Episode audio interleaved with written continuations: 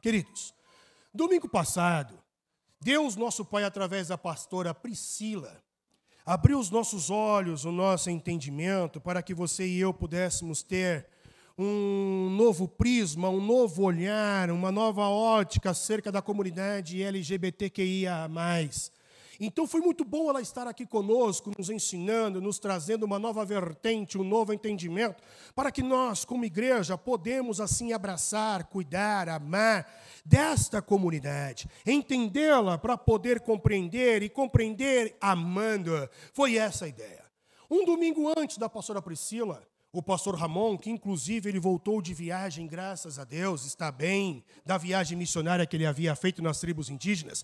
Um domingo antes da pastora Priscila, o pastor Ramon falou um pouquinho sobre a pregação do evangelho do reino de Deus em todos os povos. Foi uma palavra que ele resolveu trazer justamente pelo fato dele estar indo viajar, dele ter ido viajar, e nas, nas tribos indígenas do Brasil anunciar o reino de Deus. Há um polo teológico nas tribos indígenas, na região central do Brasil, que o pastor Ramon e outros pastores implantaram. Isso é nossa igreja, é isso que nós estamos fazendo aqui. E ele foi então visitar esses irmãos, dar assistência a esses irmãos. E um domingo antes do pastor Ramon, Deus colocou em meu coração para que nós viéssemos falar sobre algo que que nós sempre ouvimos dizer e comentar dentro da igreja, que seria aquilo que você e eu conhecemos como santidade. Muito se é falado sobre santidade, mas pouco se é compreendido sobre santidade.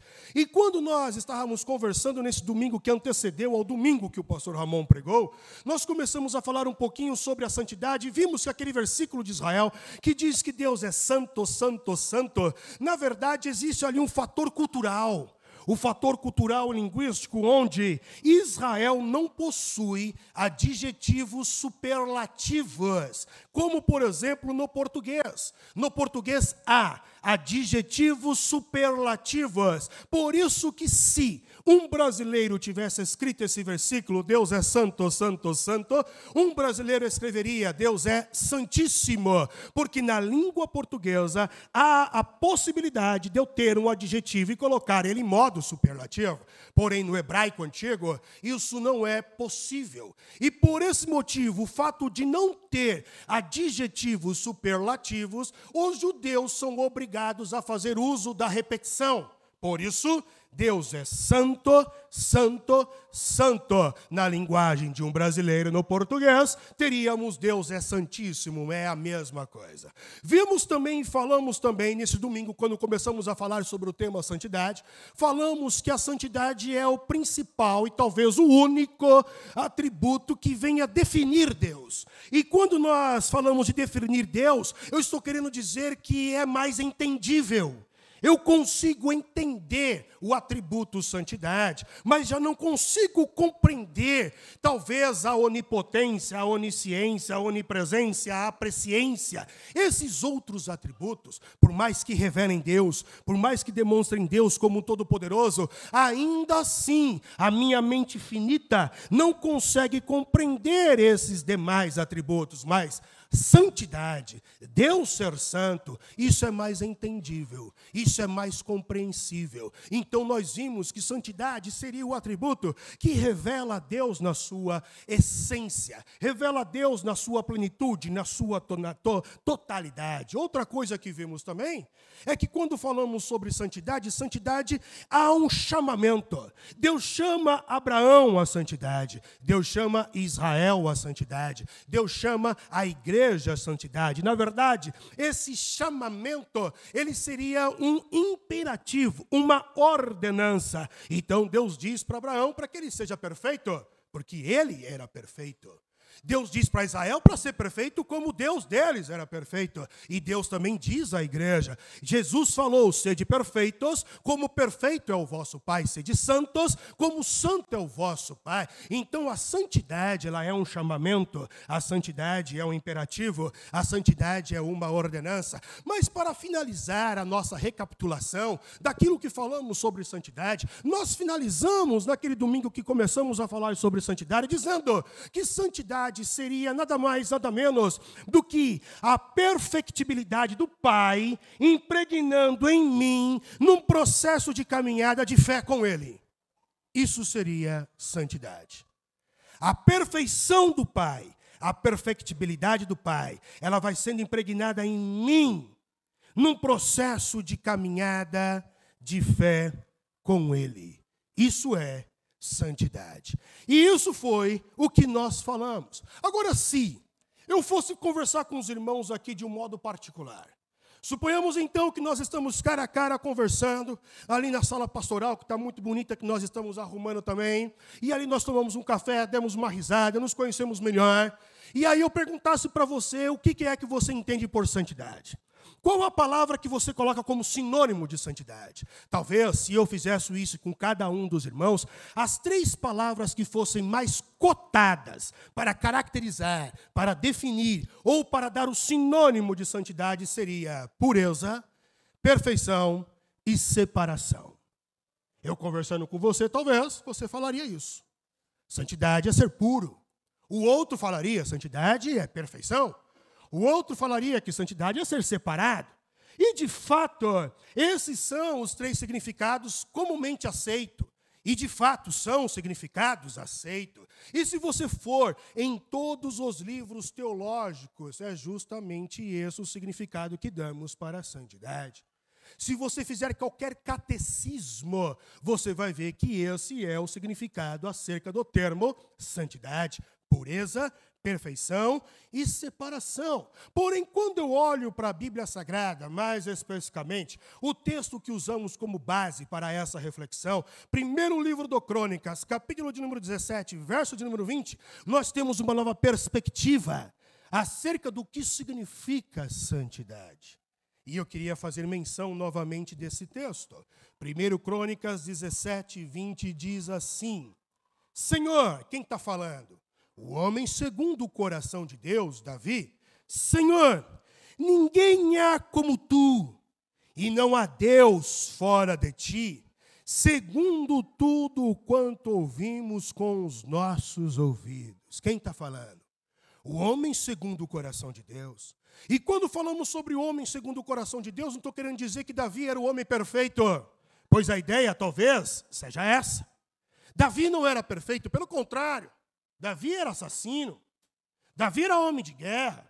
Davi maquinou o mal contra Urias. Davi se deitou com a mulher de Urias. Davi não era flor que se cheirasse.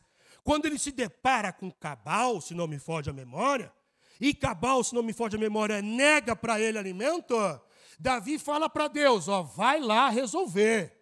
Porque se eu for, tu sabe que eu sou homem de guerra. Eu não sei se você conhece algum parente assim, que gosta de resolver tudo na pancada, que gosta de resolver tudo na espadada. Esse era o Davi. Só que a Bíblia olha para Davi e diz assim: ele é o homem segundo o coração de Deus. E aí você olha para Deus e fala assim: meu, que negócio é esse, cara? Você chega em Deus, não estou entendendo nada, mano. Que negócio, um cara todo torto. Como é que tu vem falar que é o homem segundo o teu coração? Se tivesse alguém na terra que Deus estimasse, Deus falaria assim: é Davi. Quem sabe, lá no céu, um dia o anjo Gabriel chegou perto de Deus e falou assim: Ó oh Deus, essa raça aí que tu chama de humana aí, quem é que tu gosta mais aí? Que é tipo assim, você tem mais afeição? Aí Deus vira assim e fala: Mano, tem ali um carinha ali, um Davi.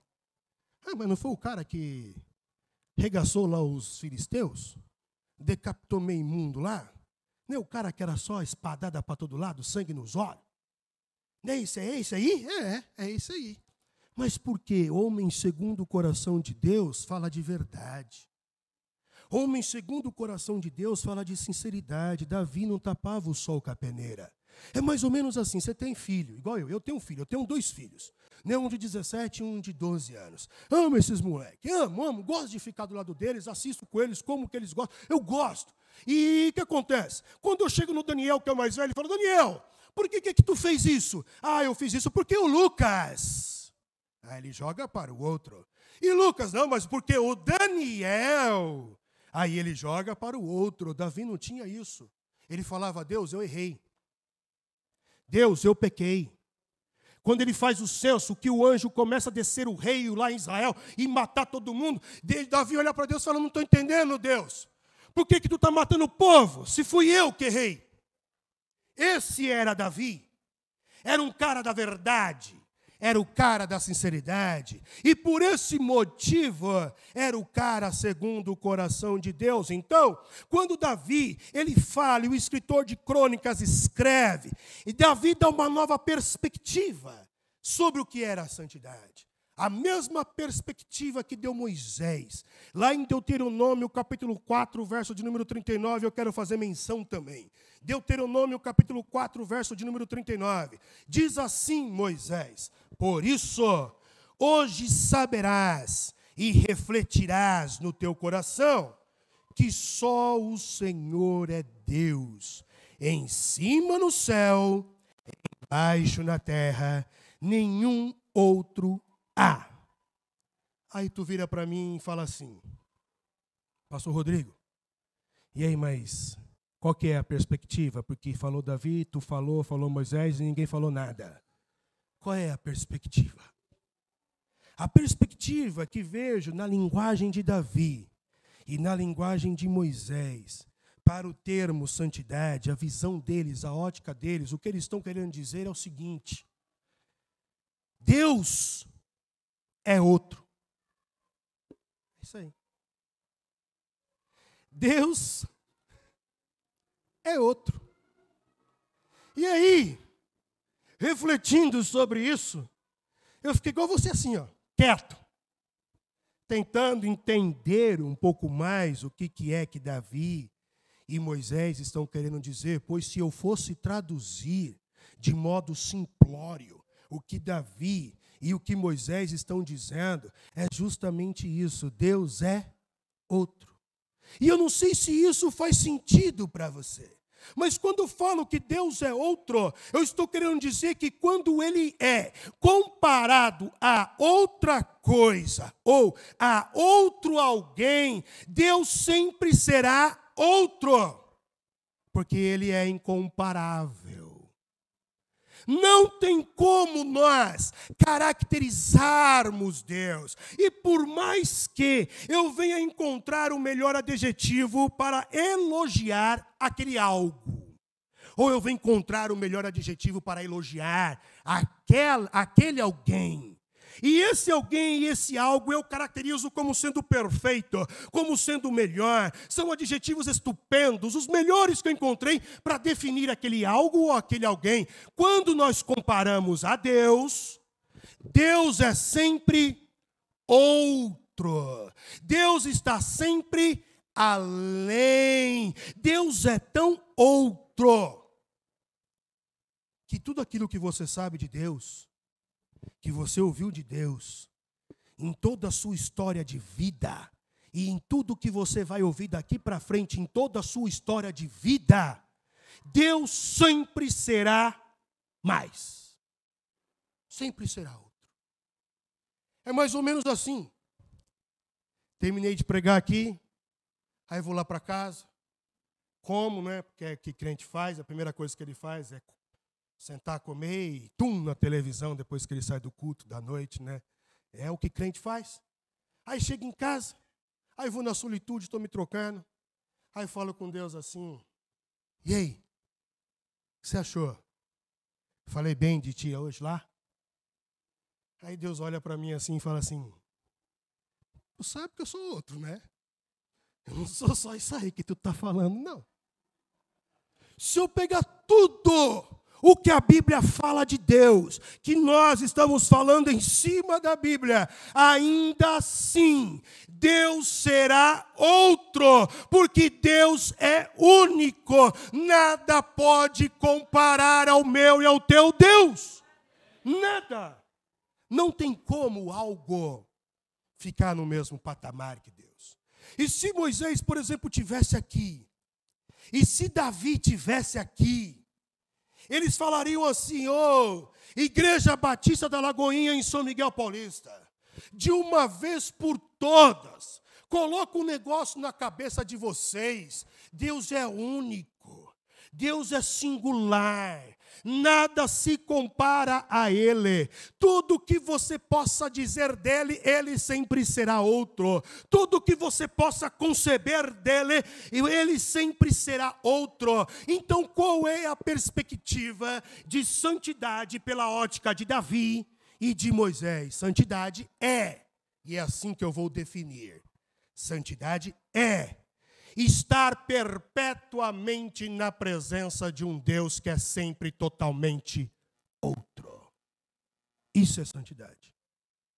É a consciência e a concepção de se estar na presença de um Deus que é totalmente outro.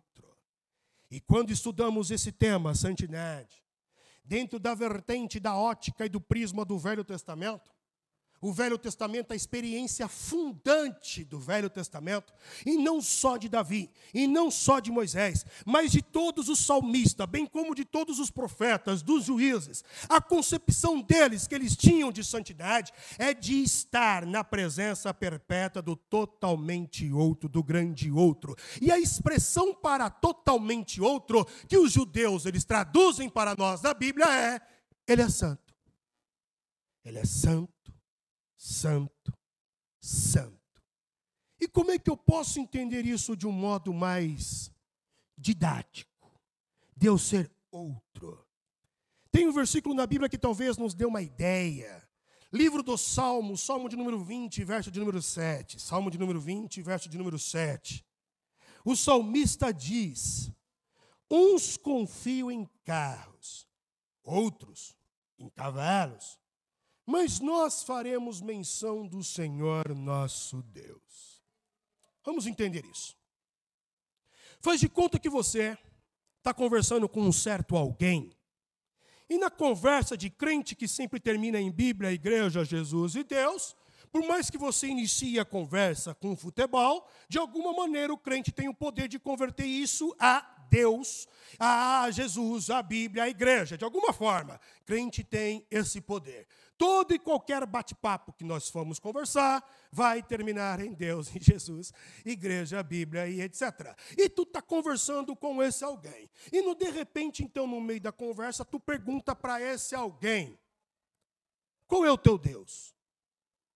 Aí esse alguém olha para tu, tu olha para ele. Aí ele vai te dizer assim: bem, o meu Deus é o dinheiro. Aí você fala: hum, interessante. E por que, que é o dinheiro? Aí o cara responde assim para tu: Ah, o dinheiro porque, mano, com dinheiro eu compro o que eu quero. Meu, senti vontade? Comprei. Com dinheiro eu não passo necessidade. Com dinheiro eu vou onde quero. Com dinheiro eu compro o que quero. Com dinheiro eu compro quem eu quero para estar do meu lado. Só para pagar de gatinho. Eu pago qualquer um, qualquer uma, só para estar do meu lado, só para tirar uma foto. Eu compro. Qualquer pessoa.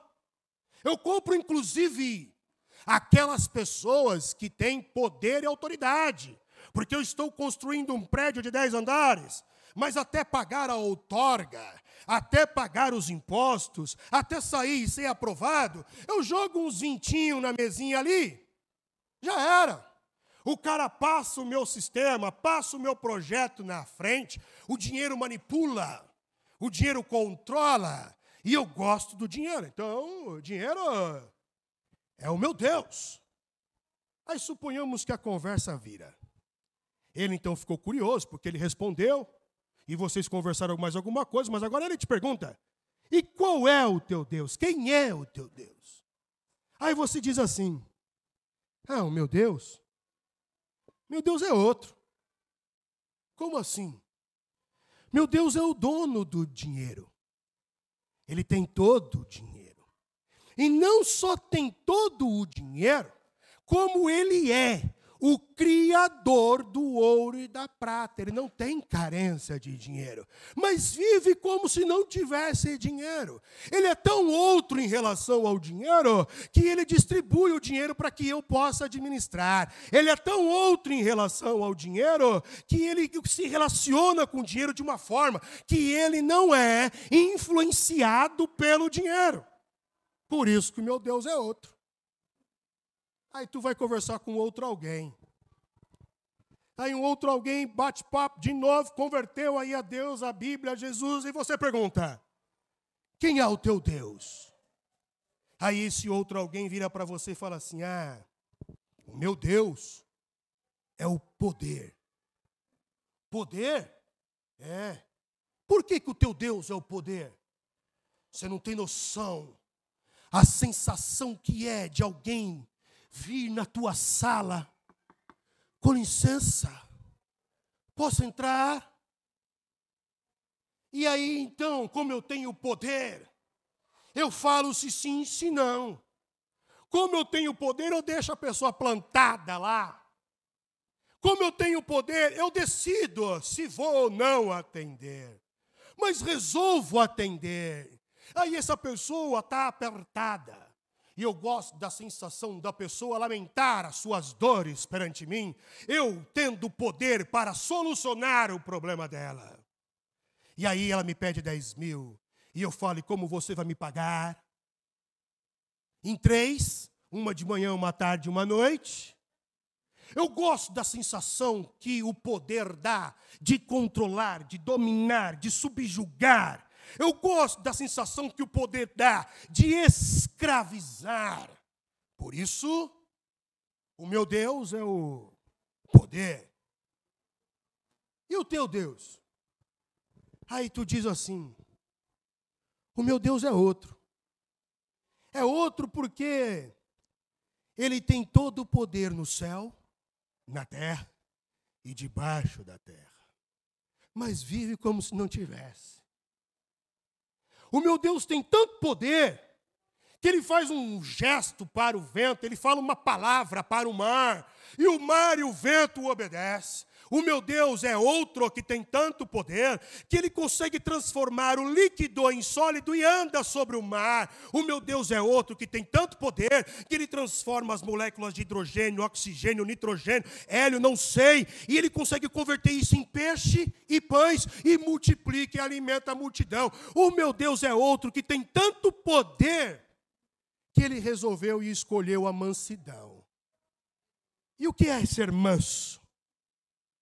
O manso é aquele que tem poder, porque tem recurso financeiro, psicológico, emocional, biológico. Ele tem recursos para retribuir o mal que recebeu, mas não retribui. Esse é quem tem poder. E esse é o manso, por isso ele é outro. É mais ou menos como, por exemplo, teu filho. Meu filho. Eu não sei se acontece na tua casa, espero que não, mas a minha acontece. Os meus filhos têm uma mania de querer peitar as minhas ordens. E eu falo que não, e eles continuam perguntando por que não, mas não, mas, mas pai, mas pai, não, e não, e não. Que chega uma hora que dá uma vontade de dizer simplesmente assim: não, pronto, acabou, porque o pai aqui sou eu, eu mando aqui. Eu tenho poder. Estou demonstrando que tenho poder. Mas o manso tem recurso, tem poder biológico, porque uma criança dessa, um adolescente dessa, numa geração dessa, que vem te peitar, aí você olha para o caboclo e fala assim: Jesus, se eu der um soco, ele vai procurar a cabeça por sete dias. Eu tenho poder. Mas o manso opta por não demonstrar poder. É isso que falou Jesus para Pedro, quando ele pegou a espada e cortou a orelha do soldado, lá o mal. Aí Jesus falou: Meu amigo, você não entende, eu tenho poder, cara. Eu estalo o dedo, vem anjo aqui e fulmina todo mundo. Mas ele optou por não. Esse é o que tem verdadeiro poder. Por isso que Deus sempre será outro. E a concepção e a ótica de santidade à luz de Davi e de Moisés é estar na presença do totalmente outro. Isso é santidade. E eu não sei você, porém eu eu fico maravilhado, sabe, com a grandeza desse Deus. Ele é tão outro, ele é tão santo, ele é tão perfeito, que os outros pretensos deuses se tornam nada. E quando eu falo de se tornar nada, eu não estou querendo dizer que Deus ele é maior ou que Deus é melhor. Porque se eu digo que Deus é maior ou se Deus é melhor, subentende-se que tem outros competindo ou de escalas inferiores.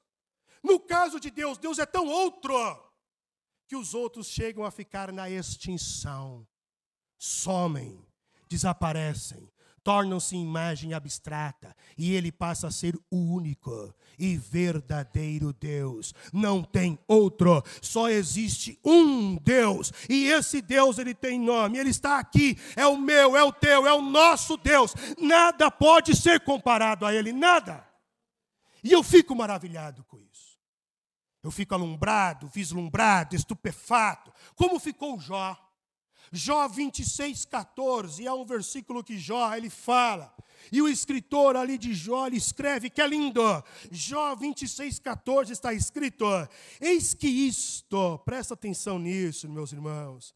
Eis que isto são apenas as orlas dos seus caminhos. Tudo que nós estamos falando aqui, ó, é só a orla do entendimento do conhecimento de Deus. Nós nem começamos a conhecer Deus, é só as orlas. E quão pouco é o que temos ouvido dele. É lindo. Eu tenho uma experiência, eu não sei se os irmãos conseguem sentir isso, mas eu fico maravilhado com a grandeza de Deus e essa experiência de alumbramento perante Deus, que é totalmente santo, totalmente outro. Ana, a mãe de Samuel, também vivenciou.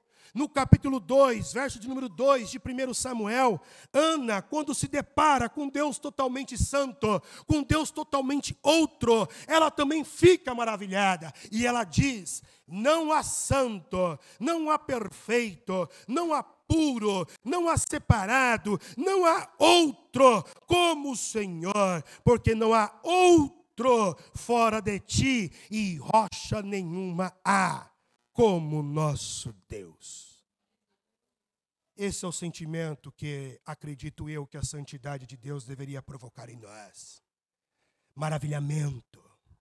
Você ficar alumbrado, estupefato. Porém, ao mesmo tempo que eu fico maravilhado com Deus que é totalmente outro, eu também fico estranho. O relacionamento com Deus é um relacionamento meio que estranho. E por que, que eu defino que o relacionamento com Deus é um relacionamento estranho? Porque Deus é muito para mim que não sou nada. Deus é muito grande. E eu fico muito chateado com uma igreja no Brasil, ou com cristãos no Brasil, que, que acha que é alguma coisa ou que pode alguma coisa. Eu fico muito chateado com igrejas no Brasil que acreditam que pode com a própria força que tem condição ou que quer, no caso, transformar Deus em um agente político. O mesmo erro que cometeu Israel quando viram Jesus. É o Messias. Vamos colocar a arma na mão dele. Ele agora vai montar um exército. E ele vai caminhar em direção a Roma. E ele vai destruir Roma. E ele se tornará o nosso rei. E nós seremos o libertador. Ele vai sarar a nossa nação. E Jesus diz: vocês não estão entendendo nada do meu reino. E nós estamos no Brasil transformando Deus em um Deus político. Você pode pegar todos os discursos dos maiores pastores na mídia. Estão transformando Deus em um ser político, e o reino dele não é desse mundo, ele é outro, então é estranho o relacionamento com Deus, porque ele é muito grande. Ele é maior, eu não consigo conceber e eu não sou nada. E é difícil você se relacionar com alguém que é maior que você. É difícil. Você não consegue. E é estranho, porque o ser humano tem um hábito, e diria, péssimo hábito, de subjugar, dominar e domesticar Só que Deus não. Deus não se domestica. Deus não se controla. Deus não se domina. Eu vou orar agora. E o céu vai abrir e vai descer sobre você agora, porque Deus vai fazer, porque eu estou orando. Esse Deus é manipulável. Esse Deus é controlável. Esse Deus é dominável. E esse Deus que é controlável, dominável, domesticado, não é o Deus bíblico. O Deus bíblico é outro. Ele não é domesticado, ele não cabe em concepções. Ele não cabe em ideias. Não tem como eu controlar Deus. Eu não tenho poder para isso. Nada sou. É por isso que Jesus vem e diz: A minha vontade é que na minha vida, essa fase da minha vida, pule passe de mim esse cálice. Porém, que seja feita a tua vontade em minha vida. Mas crente não, principalmente no Brasil, né? Parece que é uma igreja tão poderosa e ao mesmo tempo tão defeituosa que quer determinar coisas num reino espiritual quer subjugar Deus. Deus não se domestica, não se controla. Por isso que é um relacionamento estranho. Porque nós, seres humanos, estamos acostumados a nos relacionar com coisas que dominamos, que controlamos, que temos o poder, e com Deus não é assim. Aí então você pergunta para mim assim, pastor, mas de que ordem é Deus? Porque se formos na luz da ciência, o gato, o leão, o tigre, o leopardo é da ordem dos felinos. Se vamos falar dos lobos, dos cães, é da ordem dos caninos. E para nós, seres humanos, a ciência ainda diz que somos da ordem dos primatas. E Deus? De que ordem é Deus? E claro que se você me perguntasse isso, eu não teria uma resposta para te dar de supetão. Mas como eu tive tempo, porque estava de férias na praia, e até peguei essa cor lá. Como eu tive tempo, então eu posso dizer que Deus ele é da ordem do susto. Deus é da ordem de deixar o queixo caído. Deus é da ordem de deixar a pessoa estupefata. Foi isso que aconteceu com Moisés. Moisés ficou bobão abobalhado quando Deus se manifestou para ele. Aí ele pergunta: tá bom, mas qual que é o teu nome? Eu falo no nome de quem? Ah, fala que o eu sou te mandou. E, como eu sou? Moisés poderia ter perguntado, porque eu perguntaria: que nome é esse? Isso não é nome de gente. Eu sou. Mas Moisés estava tão bobo, porque estava maravilhado, alumbrado, vituperado. Deus é da ordem de deixar o queixo caído. Maravilhado foi o que aconteceu com Isaías. Ó oh, Senhor, eu sou homem que habita no meio de pessoas de impuro lábio, e eu mesmo, os meus lábios, hum, não tá bacana não. Jogou o Corinthians, eu solto uma lá. Quando errou o meu lábio, também não tá bacana não. E eu habito no meio desse povo, que o lábio não é bacana não. Mas quando ele vê, tem o contato com Deus totalmente outro, ele fica maravilhado. Quando você vê Pedro, Pedro fica olhando para Jesus e diz assim: é o seguinte, se afasta de mim, porque eu sou pecador. E o que eu olho para o Brasil é uma igreja doente, uma igreja que perdeu o encanto por Deus e só fica na busca de solução de problema, mas Deus mesmo que é bom, nada. Nada sabe de Deus, nada conhece de Deus, mas sempre quer alguma coisa de Deus. Igreja doente, pobre espiritualmente, não tem vontade de estar ao lado do Pai, só por estar do lado do Pai, quer o que o Pai tem para oferecer, mas não quer o Pai. De que ordem Deus é? Deus é da ordem do maravilhamento, Deus é da ordem do alumbramento, Deus é da ordem de uma relação com o outro. Ele vai deixar o teu queixo caído. Então eu oro, irmãos.